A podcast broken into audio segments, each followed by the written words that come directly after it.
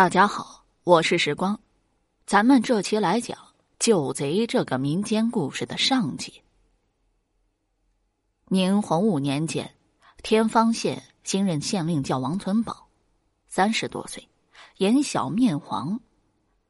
他上任没多久啊，就制服了贼夫妻刘胜、张菊香，还剿灭了危害多年的山匪。说起刘胜、张菊香啊，可谓是贼名响亮。近两年啊，他们俩明里卖豆腐，顺手摸金子，得手后兔子似的跑回家。那金子只要进了他家门，就是挖地三尺也找不出来了，就像化了一样。这天，贼夫妻在古玩店偷了一个外地珠宝商的金子后，溜出门。珠宝商和店家跑到街上，喊来巡街的衙役，脚前脚后追到贼夫妻家，搜遍他俩全身和屋里每个角落，也没找出那锭金子来。衙役只得啊，将贼夫妻押到县衙，交县令审理。王存宝眨眨小眼，下令将张菊香当庭释放，只将刘胜啊押下审问。刘胜依仗没被捉赃，叫嚣他就是受刑而死，也别想让他招供。王存宝啊，一拍惊堂木道：“好一个刁贼！别以为你会藏东西，本县啊专会找东西，不信你试试。”他向衙役要了个腰牌，在上面写了个金字，让刘胜带进牢里藏好，他明早去牢里找。要是找不到，他就放人。刘胜带上这块腰牌，冷笑着蹲牢去了。第二天一早，王存宝命衙役把张菊香传来，说是带他去探监。来到监牢大门，他让张菊香等在外面，他自己进了牢房。忽听啊，他在里面喊了声：“刘胜啊，那个金子藏好了吗？”只听刘胜忙不迭的答道：“金子藏好了，金子藏好了。”王存宝啊，立马出来了，喝令升堂审案。他眯着小眼问张菊香：“刚才答话的可是你夫刘胜？”张菊香答：“正是。”啊王存宝又问：“我问他那个金子藏好了吗？”他回答说：“金子藏好了。”这些话你都听清楚了吧？张菊香眼神慌乱了，垂下头，一言不发。王存宝啊，嘴角掠过一丝笑，认为他已上套，再逼他一下，就大功告成了。刘胜一招啊，承认藏了金子，我可以给你减轻处罚；你要是不招，我可就无能为力了。张菊香抬起了头。直勾勾的盯着王存宝一阵，突然大笑起来：“ 老爷，只有你的，想出个这么招来套我。”王存宝一愣，不相信自己的计谋让这贼妇给识破了，板脸喝道：“他明明承认自己藏了金子，你没听清吗？”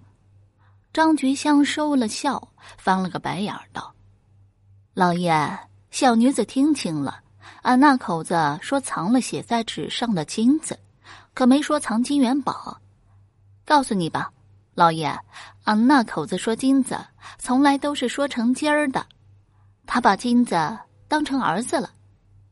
王存宝听了，身子一仰，差点把椅子仰倒。为了保住面子，他瞪圆小眼，伸长脖子叫道：“大胆女贼，莫要猖狂！”本县同刘胜有约定，我要是找到他藏有写有金字的腰牌，他就得招供，不然他就是狗养的。粗话本县就不说了。张菊香又翻了个白眼儿，叹口气道：“老爷，你也不想想，谁不知道牢里藏不住东西呀？可他为啥还敢跟你打赌呀？老爷，小女子也不瞒你了。”刘胜家是祖传做豆腐的，他从小就练了手磨豆子，他那手掌跟磨盘也差不多，吃顿饭的功夫就能把木头做的腰牌碾成锯末子。这下王存宝真成了斗败的公鸡，瘫坐着直喘粗气。捉贼捉不到赃，就不能给贼定罪，他只好下令把刘胜和张菊香放了。这对贼夫妻贼性难改，没过几天，又有人报案说他俩偷了金子，藏匿起来。王存宝又眨了眨小眼，没下令捉他俩，而是派衙役去盯梢。他当然没指望靠盯梢当场捉赃，他只想摸清他俩偷了金子往哪儿花。盯了几天，衙役来报，贼夫妻啊，买了不少肉骨头回家。王存宝乐了，偷了那么多金子，到底还是要享受的。他享受就好办，可以按大笔财富来路不明治他们的罪。可一转念。又觉得不对头。买肉骨头啊，能用几个钱啊？靠他俩卖豆腐也买得起啊。说不定这里面藏着别的猫腻。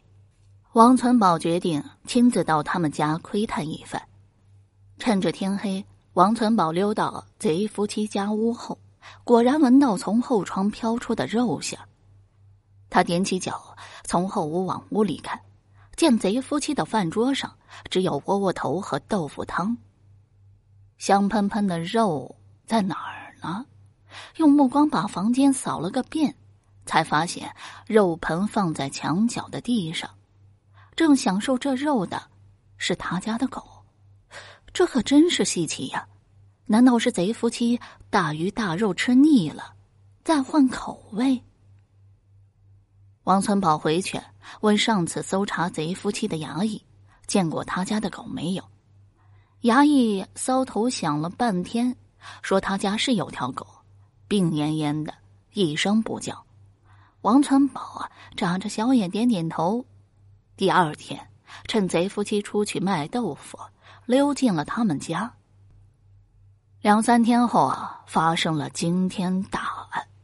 县衙库房存放的一千两税金被盗了，几乎所有人都怀疑是贼夫妻干的，贼夫妻果然也找不到了。王存宝啊，懊悔的又拍脑门又跺脚：“怪我，怪我！一定是这阵子对他们又审又搜的，把他们搞成了惊弓之鸟，干了一大票就溜走了。”他一面令衙役满街张贴缉捕贼夫妻的告示。一面暗地里挑选一批精干衙役，操练同捕技巧，说是还有大案要办。好了，到这儿啊，救贼这个民间故事的上集我们就讲完了。如果你还对其他民间故事感兴趣的话，点个关注，来个赞，我接下来将会为你讲更多、更加精彩的故事。